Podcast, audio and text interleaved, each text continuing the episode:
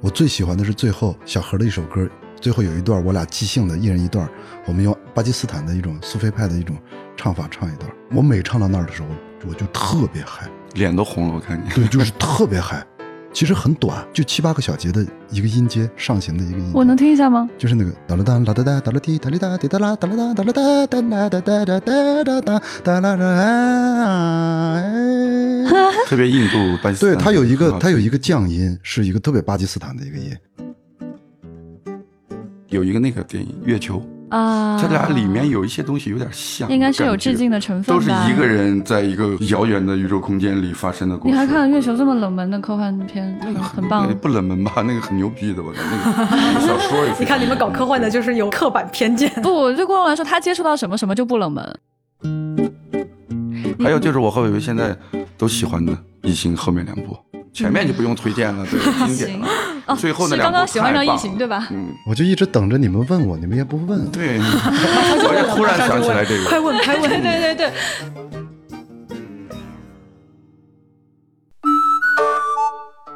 Hello，大家好，欢迎来到未来事务管理局和喜马拉雅联合打造的丢丢科幻电波。今天非常厉害，要继续上一次的话题，就是跟音乐人聊科幻，请来我们的两位很喜欢很喜欢的老朋友，张伟伟老师、大家好，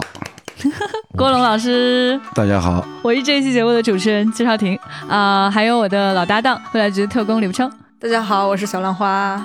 想跟你们再聊聊科幻电影啊。那天伟伟说特别喜欢《星际穿越》，好像是嗯你们特别喜欢的电影。最近还有一次一起看《星际穿越》的经历。在他家，咱啊，们在在我你家，家不是看我了一次搬吗新家，我家安了投影，啊看的第一部电影就是叫郭龙来我家看电影。不是晚上怎么庆祝一下？庆祝一下啤酒摆起来，星际穿越走起啊！再来一 遍。啊，太可爱了！他们觉得看《星际穿越》是庆祝是乔迁之啊庆祝对对喜对对，好可爱，享这受个因真的为因为享我们受都可爱喜欢嗯，就是可爱乔迁之喜，你不能那那看看《大话西游》，那大修也行。但是乔迁之我们的这坐在一块儿，舒舒服服，有吃有喝，从那安安静静看一个喜欢的电影，来劲。怎么喜欢这个那电电呢影？第一次看，刚上映，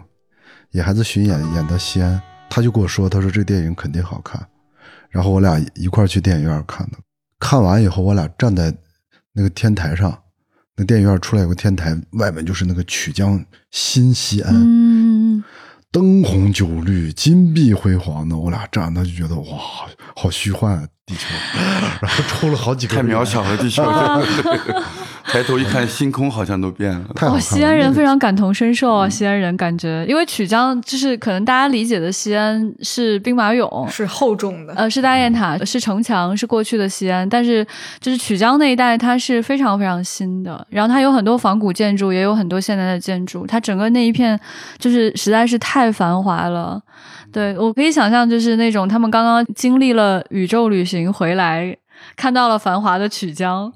哇，这种反差感会非常的强烈。那电影特别好，就是他把那些科学知识都是用观众一下，你看他说虫洞，他拿纸一折，笔一扎个洞啊，一下就明白了，就一下就明白了嗯然后我后天哪，我们以前任何一个科学青年没给你做过这个演示吗？没有这个是以很早以我以前就知道了，你给他嗯但你做过为什这么个不演懂示吗？没有专门好像没有。他做过，我可能也、啊他不我有在那看到个了叙事里，啊我可能也没什么兴趣。我是这几年对物理越来越有兴趣，然后我买了好多物理书， 对他家现在有非常多 物理书嗯然，后《星际穿越》那个作家那个吉普索恩，对。他出的那本书我也买了，就是按照电影的步骤来给你讲所有的物理。看了不到三分之一就看不下去了，就是难懂，对有接点晦接涩那个接不下去了，因为你必须得把前三分之一吃透，你才能继续往下看。他其实不晦涩，他写的还是很轻松、很平和，是为了给你介绍，但是信息量太大了。我看到一半的时候，看到一个公式，说那个公式特别有意思，我拍了张照片儿发给李志，就只有那个公式。一会儿李志回来说这是什么公式，然后紧接着一个小视频，他把那个公式解了一遍在一张纸上，拍了个小视频发给我。啊嗯好厉害！你根本理智不知道这些音乐人他平时聊的是这个。对，李志，李志，李志可以，因为他上过大学。他 学的又是工科，而且他也是知识面非常广，那种而且李志气的候，李志是同时能跟我可俩爱聊。李志在特别喜欢物理的同时，特别喜欢历史。我俩聊历史是聊的能特别开心，他跟郭龙聊物理也能聊得特别开心。我觉得就是理科生啊，真的好神奇 啊！小时候觉得理科生有什么意思呀？不好玩儿，穿的也不好看，啊是但是真的确实误解人家了。上次咱们在南京房子里喝酒一夜，你们都在聊热力学三定律，是吧？嗯 李志也什么，而且他要比我懂得要更系统的多，因为他毕竟是学这个东西的。对，理科生做文科都会做的挺好的，王小波、李志、土摩托，啊，土是摩托学的是生物化学，他是真的科学家，在美国工作了十多年，是有业余时间，把美国民歌史给搞明 白，写了六十万字的著作，回来成了三联的主笔。对他经历很传他奇，是一个科学家，这是为什么呀？ 但是你能想象一个文科出身的人去最搞细后胞了，在美国当了科学家， 就是这感觉是转不过去的，不太是可吧？能感觉是一个转不过去的。如果你在你年少年轻的时候，你没有打这个基础，真转不过去。我觉得转行虽然难啊，但是我自己对不同的行业有完全足够的尊重跟欣赏。我前些年认识的这个理科生真的太多了，就天天跟他们在一块玩儿，就能发现他们身上特别有意思的东西。我会觉得他们会非常羡慕做艺术的人能够有一个出口，因为很多做理性思考的人，他的出口就是研究本身。嗯对他其实非常希望自己生命当中可以有别的出口，所以这就是为什么我认识那些人，他愿意写作，他希望通过文字而不是公式，呃，他的研究、他的实验去跟这个世界发生一沟通些关联。嗯，对，所以你看，其实有很多做科研的人，他也愿意做音乐，他不一定能够写曲子，能够唱歌，但他有可能会学某种乐器，他会想要去跟这个世界发生更新的关联。我觉得有足够聪明的人，他就是可以把不同的行业就是触类旁通去理解到。对，对因为艺术是不需要一个绝对准确的逻辑的，就是那一刻，嗯是的，是的，是的我的情绪和感情到那儿了，那儿就是对的，就这写作特别明显。对对，每一个字儿都是一个士兵，千军万马，该去哪儿不需要一个逻辑，你让他去哪儿了，你把他放到哪儿了，他就是哪儿。音乐也一样。昨天小山去看我们演出，我最喜欢的是最后小何的一首歌，最后有一段我俩即兴的，一人一段儿，我们用巴基斯坦的一种苏菲派的一种唱法唱一段儿。我每唱到那儿的时候，我我就特别嗨，脸都红了，我看你。 对，就是特别嗨。其实很短，就七八个小节的一个音阶，上行的一个音阶。我能听一下吗？就是那个哒啦哒啦哒哒哒啦滴哒哩哒滴哒啦哒啦哒哒啦哒哒啦哒哒哒哒哒哒哒啦 啦。特别印度巴基斯对，坦，它有一个它有一个个降音，是一个特别巴基斯坦的一个音。它那个音就是什么？好比是法拉刀，它是法降拉刀。哒，它不是一个很奇怪的一很个很和谐的一个关系。就是他们说这个对这个音是有一个特别大的那个崇敬的，就这个音是能把你的感觉彻底给带到一个别的地方。然后，所以我每回唱到那个音，感觉就是那个爽，你知道吗？就是那个生理的一种爽。这是音乐的一个特征，写作也有也有这样的。那一刻就是早了，不需要一个逻辑，不需要一个确定的东西。但是你像科学，它就需要很多确定的东西，你才能把自己引导到。但是那个一旦要是达到，那是一个太嗨了，那真的不是音乐的那个嗨能带来的那种嗨。你想那些伟大的物理学家、数学家，他们一生那么多成就，你知道他每过他的一个成就的时候，他体会到的幸福是我们完全破解终极奥秘的那个幸福，我告诉你，我就我只能想象，对，对我能想你想象。爱因斯坦一嗯辈子，他要在他很年轻的时候，他就经过了多少次那种就是全人类的幸福总合在一起的一种幸福 感。我觉得可能那种快乐都是接近某种真相的感受，就是嗯对于做研究的人来说，他找到了某种答案，或者是他往前进了一步，他仿佛离自己想要的那个真相更近了一步。我觉得做艺术也有类似的感受，就是音乐或者美术或者其他的表达方式，你觉得对了的那一刹那，其实是你觉得接近某种真相的那种感受。他们可能是有一些共通性的，但确呃实是不太一样的。因为伟伟刚刚在说这个时候，我有一种感觉特别的。就是如果你用科幻跟奇幻来解释这件事情的话，比如说像《哈利波特》啊、像《魔戒》这一类的，它就是奇幻的世界。很多人也问我们什么是科幻，什么是奇幻，它有什么不一样的地方？它不一样的地方不在于这个世界观是不是宏大，而在于说，就是在科学的世界当中，一件事情是可以被重复的，嗯逻就辑是对，对它是靠呃，你不管验证是它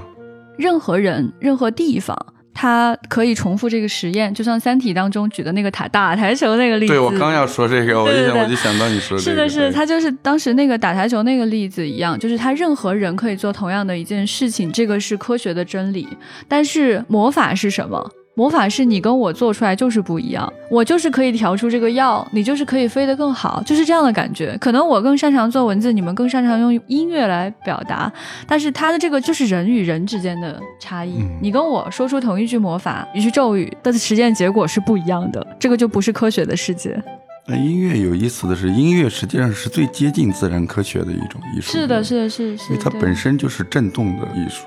声音只是一个频率而已。对，里面有很多科学的东西在里面，只不过音乐是一个基本基本对乐表达方式，它更直观，跟你的情感有共振。我忘了，我有一次专门看了一个讲麦克斯韦方程，真的看得太激动了，就像听到一首伟大的交响乐一样。最美的工程师对称的，我们知道的一切科学技术都建立在那个基础上。虽然我不能真的去自己运算出来那个公式，但是我太明白那种美感和快感，好羡慕可以有这样的同感，在公式跟音乐之间。绝对是这些。其实基本乐嗯理，西方音乐的基本乐理，这不就是数基学吗？本乐理就是一个数学公式。对呀、音是十二平均律，就是把一个八度的音从这个音区的道到下一个道，这一个八度里面的音平均分为十二个，然后决定了它变成十二个和弦，十二个调。然后每个和弦之间有一个叫五度圈儿，基本是乐理圣经，每一个音乐人都可以纹在身上的一个东西。它的正反就是一个数学公式。嗯我有时候看的时间长，感觉像一个图腾，是人类的一个密码一样的东西。啊，那个五度圈，它给你的感觉就是和谐之美，嗯啊它对跟这个和谐公式给你的感觉是一样的，是是是和谐。上帝是怎么创造出来这些东西的？而且对，就是不论你是一个年轻音乐人，还是一个资历很深的音乐人，五度圈永远都能给你新的东西。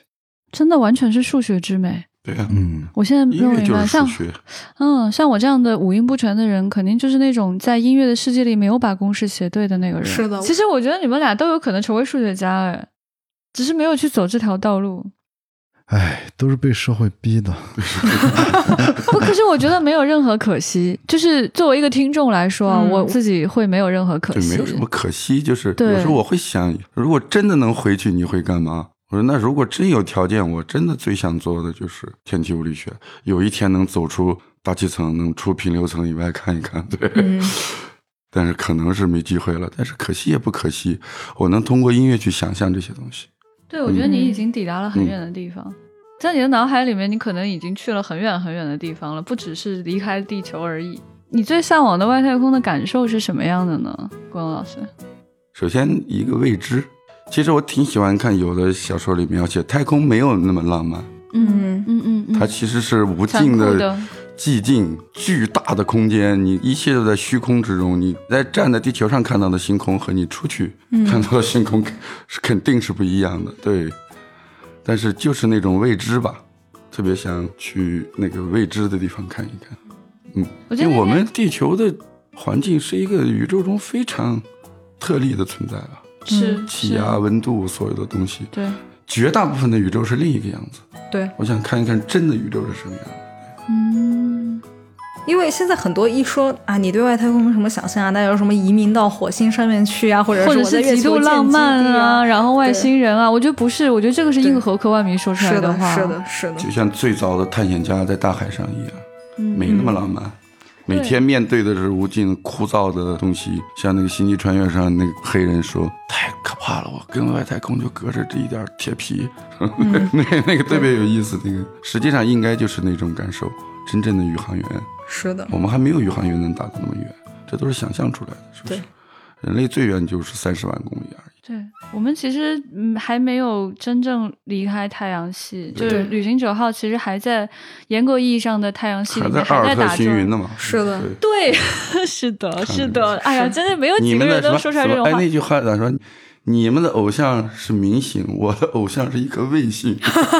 那好可个太爱。酷了，真你是们追的是明星，我追的是卫星。我刚才看那个戛纳的那个 VR 展，它有个片单，第一个是阿波罗登月，他把历史资料拍了一个 VR 的阿波罗登月的全部过程，有一段特别好，是我以前不知道的。他们是三个人到了月球，嗯，对，两个人下去，另一个一个人人是守留着在上位置对，嗯他没守在原地，他一个人绕月球转了一圈儿然后另外两个人是在下面嗯留下了人类的第一个脚印儿。然后他那个片子着重是在说那个人，哦，所以这是跟咱们之前的角度都不一样。之前都啊嗯是的是的啊，那两个人穿着羽绒服，关注啊，阿这姆是斯特我朗这是人类的嗯，这是我个人的一小步，人类的大步对。对对，嗯但他那个片子说的是那个人，说那个人是人类有史以来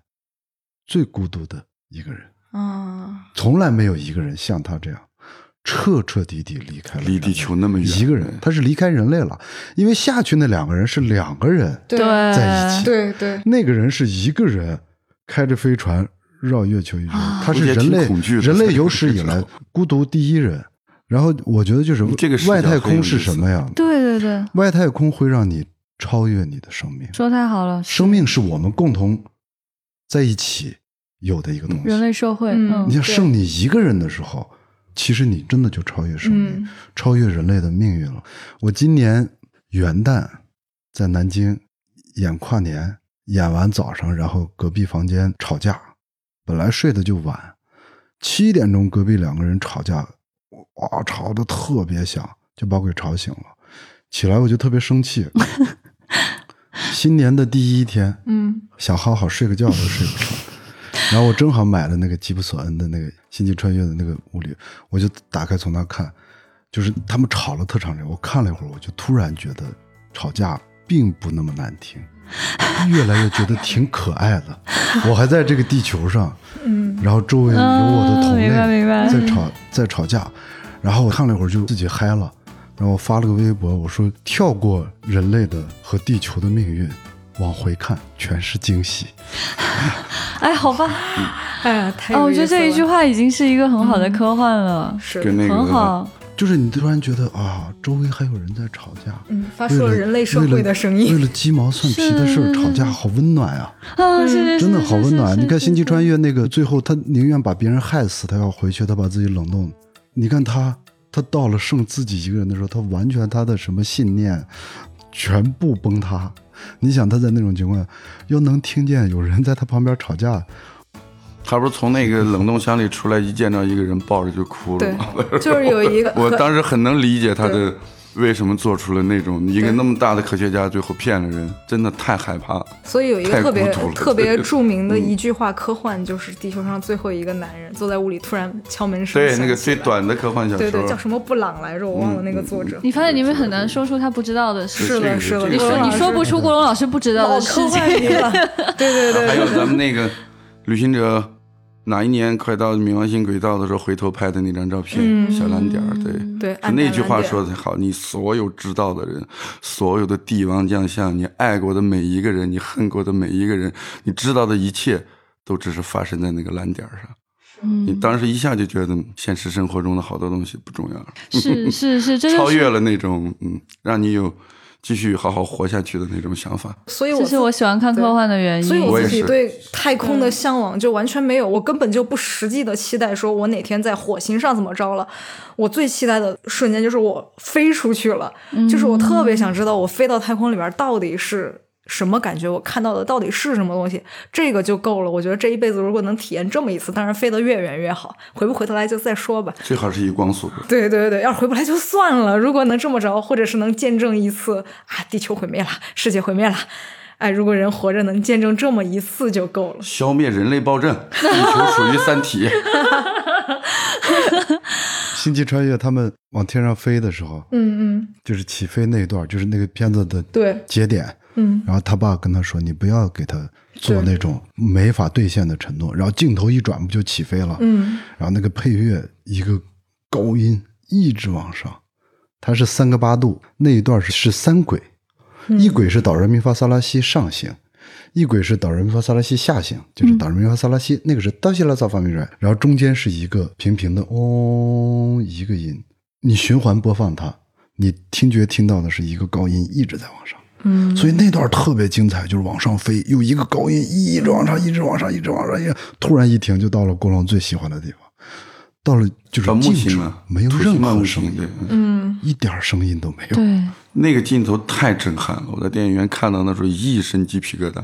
嗯一点音乐没有，一个巨大的土星环，一个小小的飞船，嗯那个对比太牛了，对，嗯嗯，那个就是科幻给人最震撼的感受了，就是当你去往太空的过程是轰隆隆的，是一个逐渐上升的过程，但是真正的太空就是宁静的，没有声音的对，那种没有声音就是巨大的恐惧跟所以孤独。所以他们一进太空，那黑人就有点忧郁了。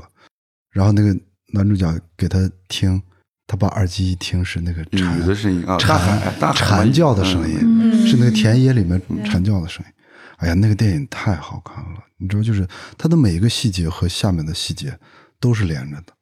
他爸跟他说：“你不要做不能兑现的承诺。”这句台词你知道太重要了，这句台词贯穿了整个电影。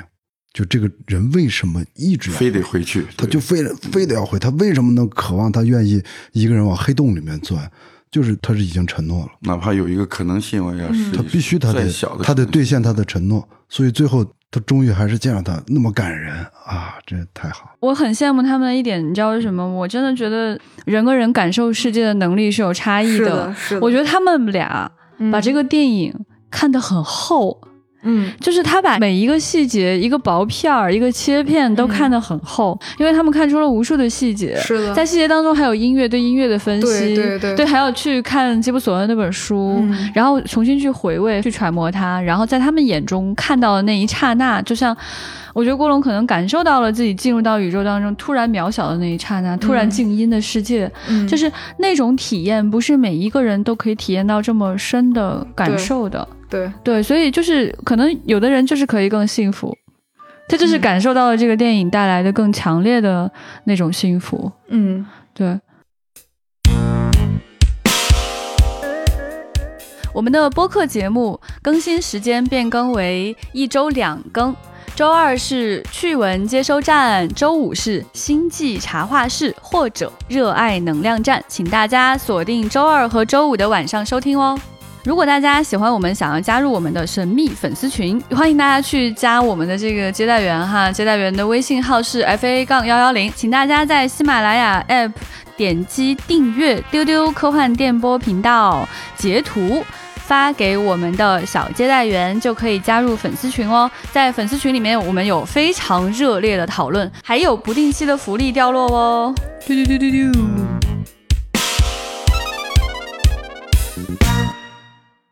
所以刚才其实也也有说到很多配乐和声音上的一些事情，两位老师有没有觉得什么音乐对你们来说会让你们觉得它是科幻的？这个想过好多人没想明白，真的没想明白。看从哪一个逻辑来说了，嗯超出你听觉习惯的一些，嗯或者偏电子乐吧。简单的来说，肯定是偏电子乐，嗯我觉得它跟数学一些那样。有些交响乐对，嗯交响是乐交响乐，但是还是得是极简派的现代一些的交响就乐更嗯数学的，啊，对。然后 techno，techno 是嗯特别科学的，嗯，就是德国人玩出来的东西。是的，严谨德国人好像在这个领域，音乐和科学都厉害这个，领域是比较、比较厉害的。嗯，最厉害的两个都是改变世界的，都是德国人，爱因斯坦还有海森堡嗯两个体系，这都是德国人。我一直觉得你们两个人可能会对科幻的音乐的理解会比一般人更远一些。嗯嗯，我认为是这样，因为很多人跟我们在谈起科幻音乐的时候，都觉得相对俗气吧，就是可能那个范围会更狭窄一些，限定在某一种很很既定模式的范围当中。对，就是、但我觉得你们的体验是会有不一样的地方。其实很多音乐它都可以跟科幻有关联。对，看怎么说了嗯这个问题，我自己也有时候想过，嗯，但是没有想透彻，说实话，嗯有点没明白弄明白自己。对但咱们说的这个科幻音乐，它其实是电影配乐，是吧？没有，就是我就想说，比如说就我是们它有科幻有感感嗯，带给你科幻的对感受的音乐到底是什么样的？不一定是电影，嗯可能就是单纯去听，不一定有画面的。其实你看，像那个《星际穿越》的配乐汉斯季默，你看他用弦乐，他是就用弦乐的一个频率，就是《星际穿越》整个的配乐有一个特点是，只要是在航行的时候，它的弦乐一直在上面用一个特别高的高音，是一个嗯有一平种高，频是一个单音。就是一就是一个单音，但是你知道那肯定是一个弦乐组一起拉出来的一个单音，那个单音是你不注意听不着了，背景音乐，它其实是就像在你的脑袋嗯哦后面，对对对对对它混音的时候混在你脑袋后面，它存在，你不一定能立刻啊，我知道这个音，它是就是让你身体感受到那个音，它其实是有点那种刺痛感的，那种嗯，是的，但是你的不是仔的细看，你们可能感觉不到。没有，没有，我对你的那个描述感同身受。它那个它那个是这高样音，你再你下一次看，你注意它那个高音，就因为这个，我就爱上了弦乐高音。然后它还有一个就是敦刻尔克的配乐，嗯，是同一个敦人。刻尔克是也有一个特别，只要战斗机轰炸的时候，就有一个巨大的高音，而且那个要比《星际穿越》更刺激一些的，它是它那给你种，潜意识里有对，个它是东西一种，对它是让你生理上感到一个一个东西紧。张感，咱们前面说的像这个 techno 这些，它其实都是让你身体能嗯嗯，感觉到嗯一个东西，但是它是具象的旋律，它不是一个情对，绪，它不是一个歌儿，它不是为了勾起好你、听或者是勾起什么你对生活的一个感受，嗯嗯嗯嗯，你想念的一个人，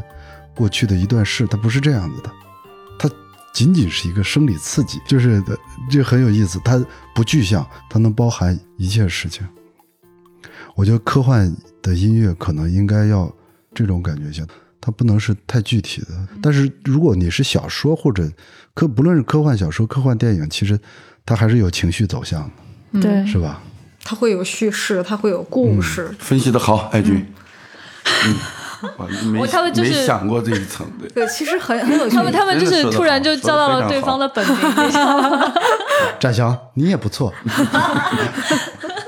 对文哎老师说那个太有趣了，就是他给了你一种超越你日常会去注意的所谓的音乐或者是歌曲的更高维度的一些理解和不同。因为我看电影可能看的比较肤浅，我可能不会去关注说啊这个地方有一个背景音是刺激我某个感官的，因为这里如果有一段旋律，我可能绝会大注意的部到。分的人不会注意的。对，我觉不得 不啊不，我的感受因为跟刚维维讲的那个感觉特因为我们别搞音乐的嘛像，。对，不他会专门注意这个细节。他们会有分析，我可能完全是感性你的。就感受到了那个刺激和紧我张我的觉得其实那个特别那个感音同身受星嗯际穿越那个音，没有人感觉不到，它是功能性的东西。你可能不会注，就是就是专门去注对我意不它它会不是去觉因为得它它没有是打，因为它没有打算让你注意这个。对他的目的就是让你不注意，他根本没有打算让这你是注意一到它个潜意识的东西。是的你看他对他的那张配乐太好了，那嗯简直是天呐！汉斯季默就是配乐之王，配乐大王，配乐王中王，双汇火腿 肠，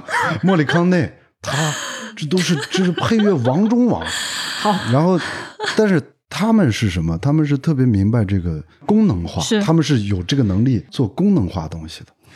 他想勾你的情绪，迅速就把你的马，上你看追对直升飞机嗯那是段儿其实是情绪的。对，很美的那种，就是他们在田野上追追那个无人机的，追无人机的时候，那好听，田野追逐非常好好听听那个。但是它有些配乐的时候脱离电影了，你去听原声，其实对于大部分人来说，有些歌是听不下去的。它脱离那个画面，你就什么都没有，就是空空的，呜呜呜呜那种。但其实那个特别好，对，所以电影配乐嘛，它就是维说的很好，它的功能性更重要，它的目的不是为了好听，它可能这一段就是让你难听嗯，对一个特别不和谐，让你你感到紧紧张或者那种对。然后，但是它给你的又不是特别直给的。我现在嗯一想，新一画面的某一个画面，同时那个高频就出现了，对你自动就出现了，它跟那个画面是在一起的，对，嗯嗯，我们对我我我我觉得们排音乐剧，就是我们有个小提琴，我们开场的第一首歌，有一次就说你随便随便拉什么，就他有一次拉了一个高音，就一个特别细的高音，我一听完我就我说苏老师就他就这个这个音你能保持多长 时间？所以现在每到那一段儿我就一直在听他那个高音，哇，啊 一听那个高音好舒服啊，前进吧。我就好好羡慕，我觉得他们对音乐的那个感知是完全敞开的。是的我们作为普通是人，的可能感觉的是一小部分。我觉得你说的那个在《星际穿越》里面那个高音，在宇宙中航行的那个声音，它确实是在这个位置，是在你额头向上这个位置，我能感觉到。对对对对，它应该是制造着你在飞船前进的时候摩擦空气的声音，或者是你看它一进到它有可能是它太自空，己设备它进到太震动的声音空的时候，它就把这个高音就没了。然后它每去另外一个星球，或者从另外一个星球起来，那个声音又出来了。它其实它是给你制造一个你真的在那个对对飞船里面，那个飞船摩擦着那个空气或者其他什么东西，你产生的生理生理反应，啊就像在公交车上，公交车是公交车声音，地铁也有，嗯对对对对对对对那个声音，对对对对对，我觉得这种感觉很幸福啊，就是你对某一种艺术的门类很了解，嗯然后你感觉到它带给你的幸福，就这个其实是我们喜欢科幻，并且愿意给大家去安利科幻作品的原因。就是我可能能从科幻作品当中感觉到某种强烈的幸福感。对，就像刚才说的那个，突然你看到了一颗巨大的星体，然后飞船特别的小，一切静音，类似于那样的一种感受，是科幻带给我们的很强烈的这种震撼。我们想跟大家讲的其实是这个东西，嗯而不是说啊，我这个作品特别牛逼，你必须知道、嗯啊，我这个对人类怎么样有影响，或 者那些其实是用来描述这个作品的意义的。嗯但真正重要的事情是你感觉到了什么，你听见音乐，你你为什么喜欢它？你觉得幸福吗？嗯啊，你觉得生气吗？你觉得难过吗？那些东西对是他给你的东西。看电影、看小说是这样同样的感嗯受。我特别想让两位再给我们推荐一些科幻电影，你们都还喜欢看什么科幻电影？就那天咱们还不是聊了吗？这两年我挺喜欢那个《降临》和《湮灭》，对，啊，湮对，灭》。好多人觉得《湮灭》不好看，我觉得挺好看的。有品位。对，我觉得挺好看，而且他看的人挺有一个特别奇怪的感觉，说不出来，对，都不知道怎么描述。我觉得去看吧，湮灭很好，去看湮对嗯湮灭的视觉真的做的非对常非常我很喜欢嗯。但如果一定要那种，我其实真的我个人更喜欢看文字，因为我觉得好多哦图像明白在我脑海里，我想象的要比电影电影拍不出来。我对相信，我相对信这个必须嗯嗯开发你的想象力的一个对东西。对，好多东西具体你看文字，你才能有更直观的感受。对，我绝对同意郭龙说的，就好比一本科幻小说，同时它被拍成了电影，一定要先看书，嗯再看电影，对一定一定，因为你一看了电影，所有东西都被被固具象定下来了只要是具象的东西，对就都是不高破级了都是破坏你想象力的了。解。对嗯文字最大最大的好处就是，嗯你打开一本书，其实书里描述的东西并不是作者脑子里的东西，书里描述的东西是你看完以后你自己你自己产生的对，是的对对，好对那才是对阅对读的意义。是是是，好就是多那种快感的感觉没，法也一度在我用十几岁的时候看科幻的时候，脑子里边不停的滚动出画面带来的。但是人家一辈子就是可以一直有这样的幸福感，说 明你你的你的大脑老化的很我快，现李我不现谦在。还可以， 嗯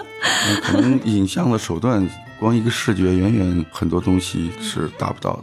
我真的觉得，就是读小说的那个阅读快感，真的是啊是的来自于自己。对对，就是你可能不同的年龄，你去看同一个小说，你脑补的东西是有差异的，有可能它是越来越好的。嗯这也是为什么很多人可能对于科幻去拍电影既感兴趣又天天骂去想，因为拍电影它无论如何它选了一种方案去呈现，而这种方案很可能不是你脑内的那个方案。它可能具体实现的特别好的时候也很震撼，但是到跟文字和你的想象相比，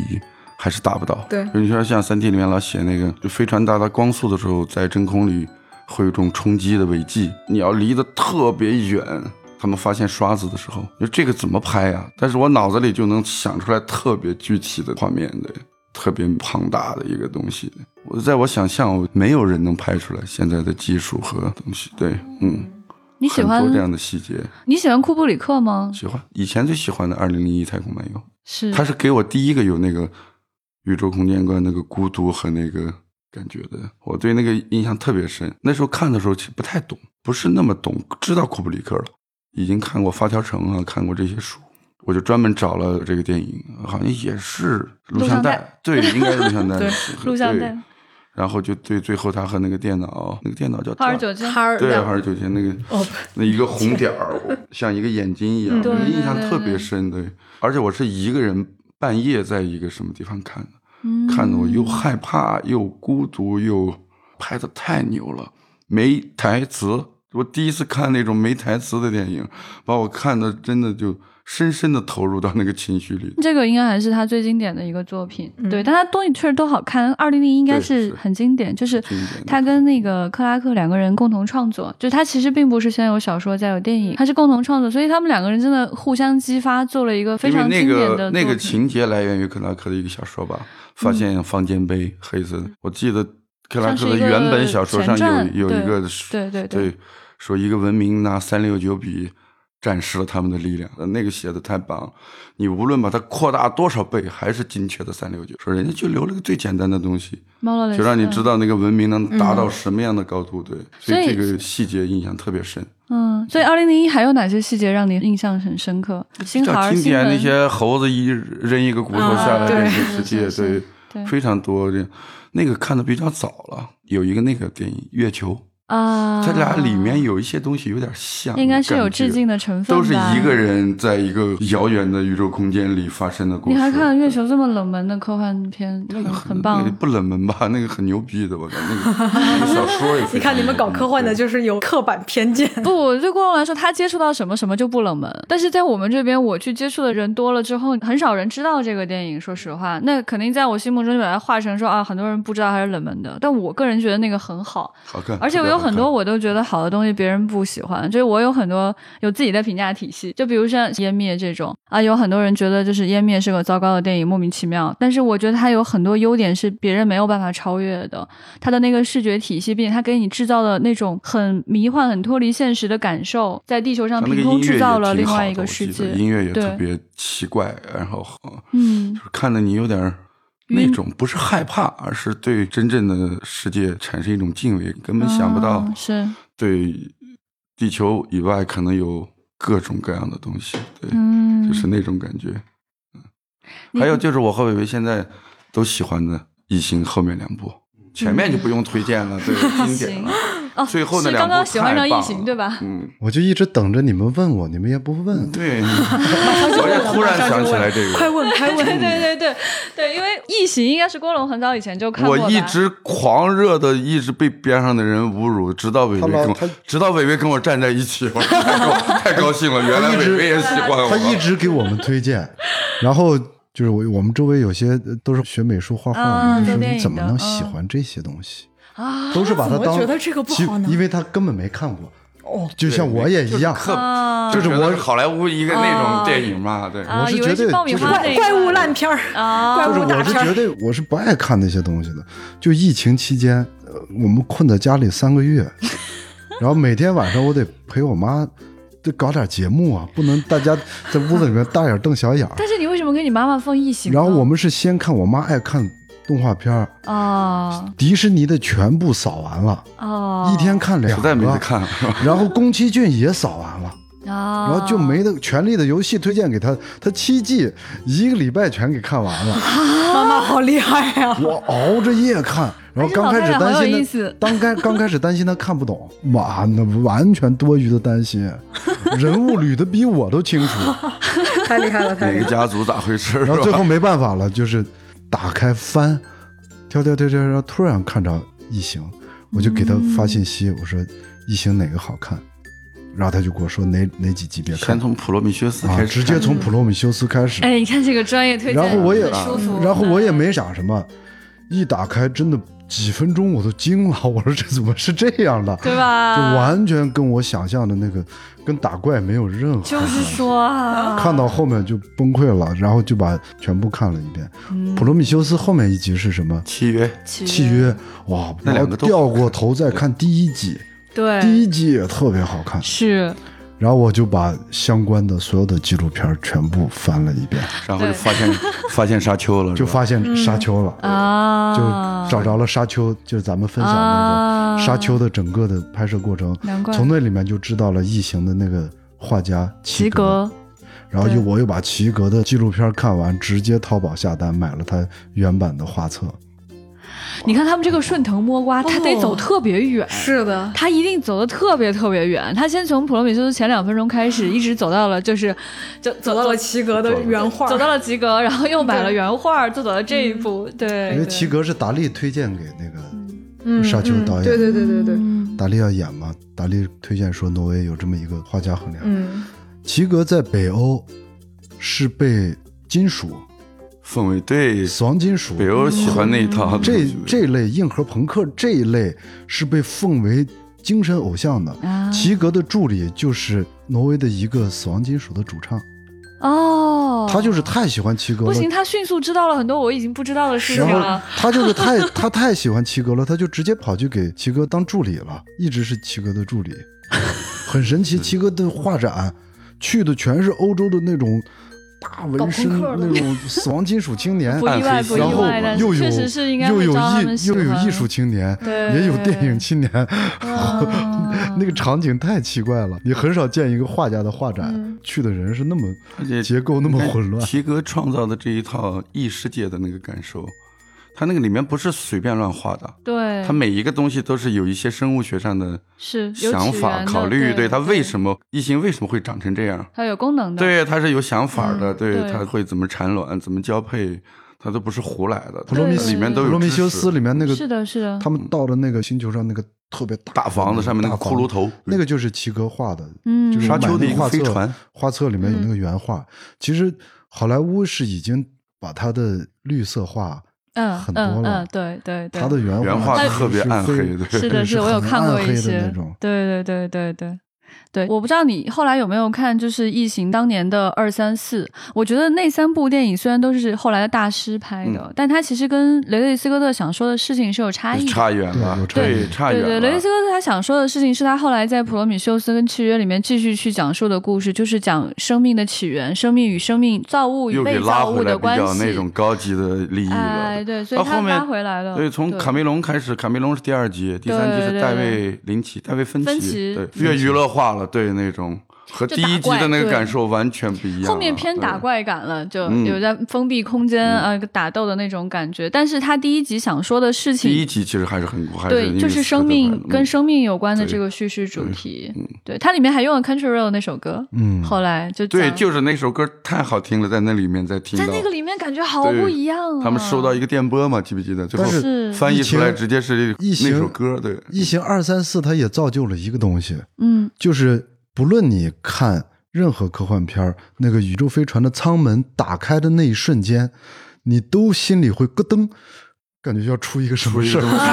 他那个植入太深了，啊就我我上一次看《星际穿越》的时候，那个门打开的时候，我心里就噔，自然反冒出来一应个异 形，要冒出来一个什么。那就真穿越了。好莱坞他把一恐惧些感东西给做的植入的真的挺嗯深的。对，我觉得这个就是雷德利·斯科特想通过吉格来跟大家表达的事情，就是太空里面是有很恐怖的东西，嗯是未知，嗯就未知是它必须是未知，是异世界跟我们不一样的东西，它才能给你造成足够的恐惧感。嗯就当他看见吉格的东西之后，他觉得说，OK，这个就是我想让大家感受到的那种恐惧。嗯，所以我觉得真的是完全做到了。但是那个就是《星际穿越》里有一句词特好，记不记得那个女的说的？嗯她说虽然感觉特别原词什么，但是不邪恶。嗯，然后那个男的问她说：“你不觉得太空邪恶吗？”她说：“嗯不，太空虽然冰冷，但是不邪恶，因为它是大自然。嗯对对，它不邪，恶，是的，是它的，是是的，规律，它是物理规律。对，对对我对，特别喜欢那句词。喜欢他喜无欢情，哎，它无情，但是不邪恶。但是不对他行。用了那个什么 evil 那个英文词，对对 evil，对 evil 对我记得哟，展翔最近英文也上去了。只有原名了。 今天跟两位聊得非常的开心，然后有一个互动的问题，希望大家来跟我们留言，不管是在微信群，还是在喜马拉雅，还是在微博上都可以。那今天的问题就是，你觉得科幻感的音乐是什么样的？请大家来举例，给我们链接也可以，或者给我们一些画面也可以。对，那欢迎大家来跟我们互动。然后到时候会由他们两位抽出最喜欢的留言送个礼物，对，嗯好的，好，所以今天就是这未样，来谢白银谢。饭店的门票，哎，可以可以可以，哎，哇，这个太值钱了，这那过那于个值钱要了那。个要等八百年， 自己自己想清楚。嗯，所以谢谢谢谢两位，跟大家再个见。再见，丢丢科幻电台的听众们，我们很高兴做这个节 目，我们的荣幸，希望还有机会继续聊天儿。嗯，谢谢。拜拜拜拜。